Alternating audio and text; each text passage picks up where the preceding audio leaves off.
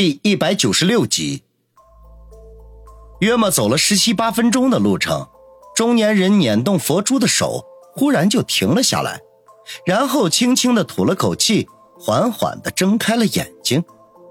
他的眼睛细长，但是目光很清澈，眼神略带几分犀利。他打量了一下王宇，然后缓缓的说道：“王先生，很抱歉。”我刚刚才念完一篇《金刚经》，王宇笑而不语。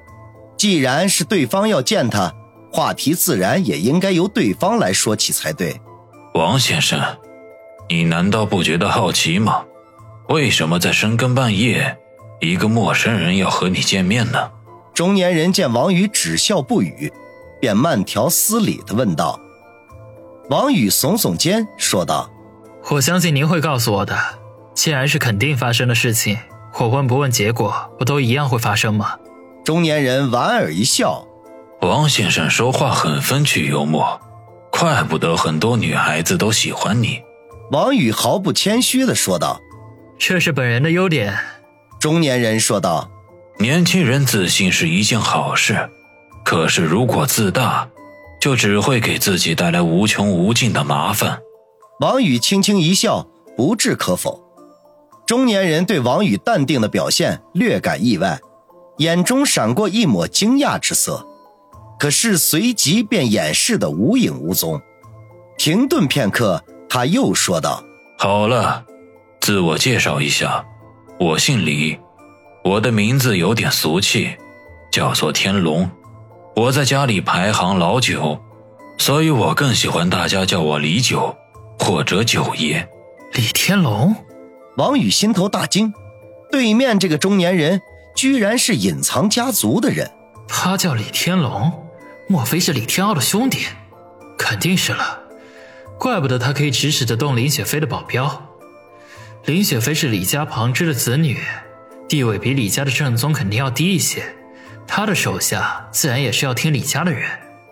他忽然出现，莫非是因为自己冒充了李天傲的心腹，在春城借势？李家派他来处理他。这时候，他心中忽然又冒出另一个念头来，那就是子双的身份。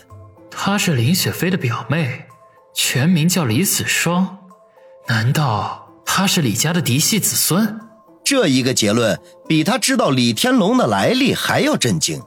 怪不得苏心迪和林雪飞都善意的提醒过他，不要和子双有太过亲密的行为，原因就在这里。试想一下，李家的子孙岂是平头百姓可以招惹的？万一真有什么事情发生，恐怕会引来杀身之祸呀！一念及此，他感觉到自己的掌心里都是冷汗。没想到不知不觉间，居然惹了这么大的祸端。李天龙见王宇有些失神，额头上冒出汗来，便笑着问道：“怎么？”王先生觉得车里很闷吗？不闷，很好。王宇强行压住心中的震惊，干巴巴地说道：“他记得那位教给他功夫的排长说过，人越是处在震惊和紧张的状态的时候，就越发保持镇定，否则就会自己阵脚大乱，令敌人有机可乘。这种经验不但是与敌人对战时有用，处理各种危机时一样可行。”李天龙对王宇忽然变冷静了下来，微微感觉到有些诧异，颇有深意的看了王宇一眼，说道：“看样子，王先生已经猜出我的来历了。”王宇不易察觉的吸了口气，脸上再度露出平静的笑容来，微微颔首说道：“没错，那我就不用多费口舌解释了。现在来说说我来找你的目的吧。”王宇没有搭话。只是静静地看着他，等待下文。李天龙嘴角轻轻一勾：“王先生，难道你不打算猜一猜吗？有这个必要吗？”王宇笑道。李天龙摇摇头：“王先生，你令我很惊讶，怪不得我七哥那么中意你。”王宇眉头微微一挑，他知道李天龙所指何人。李天傲在家中排行老七。正应该是李天龙的七哥，只是令他没有想到的是，李天龙居然说李天傲很中意他，这实在是令人费解。毕竟他和李天傲只是相处了几天而已，真正说话也不会超过二十句，似乎根本谈不到中意二字吧。秋爷，还是说正经事吧。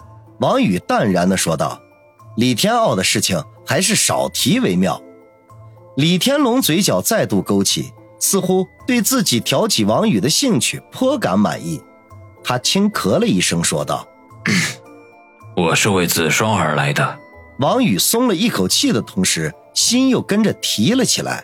他松气的原因是，对方不是来追究他冒充李天傲心腹的事情，而心提起来。则是他和子双的关系不清不楚，已经不是单单的暧昧那么简单了。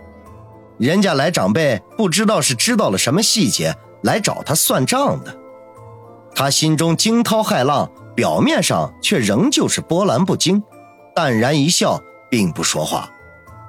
李天龙本以为王宇会说点什么，没想到他居然表现得如此淡定，声音忽然冷了几分，缓缓地说道。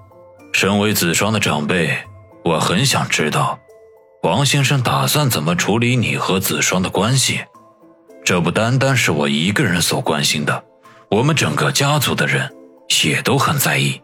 王宇心头提到了嗓子眼儿，正考虑要如何接招，没想到就在这个关键的时候，他衣兜里的那只苹果手机忽然响了起来。知道这个号码的只有林雪飞。是他打来的吗？抱歉，电话。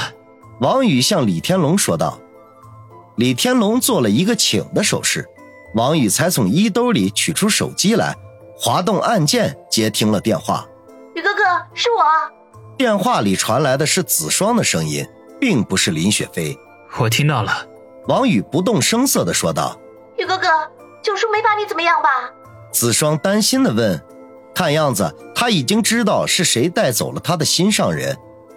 王宇可以从子双的语气里感受到真切的关怀。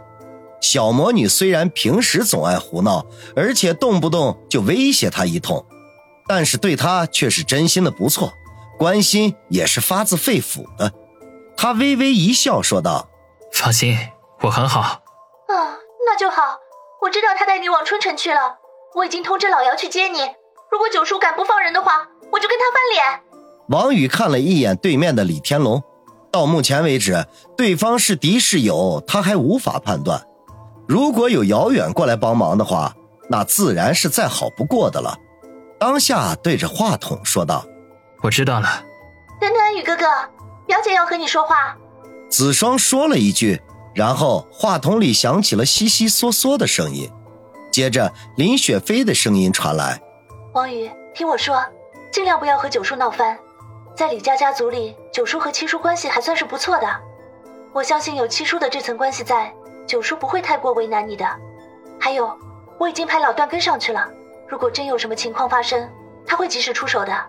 王宇心中微微一动，林雪飞的话透露给他一个重要的信息，那就是李天龙和李天傲的关系很近，说不定李九找他来的目的。根本就不是为了子双，而是为了他假冒李天傲身份的事情。如果真的是这样的话，他的处境可就是相当的不乐观了。他深吸了一口气，缓缓地说道：“我会的。如果没有什么事情，我先挂电话了。”“好，你一定要自己小心。如果九叔敢对你不利的话，说不得只好与他翻脸了。”林雪飞沉声地说道，然后挂断了电话。王宇心中轻叹：林雪飞是李家旁支的子弟，敢说出这番话来，已经是难能可贵。这份深情厚谊令人万分感动。他默默地将手机收了起来，然后直视着对面的李天龙说道：“秋爷，我和子双小姐到目前为止都是很要好的朋友，当然，我也不敢保证将来我们会不会发展成情侣，甚至是爱人。”你问我要怎么处理和子双的关系？我认为这是没有必要的，我们只会顺其自然，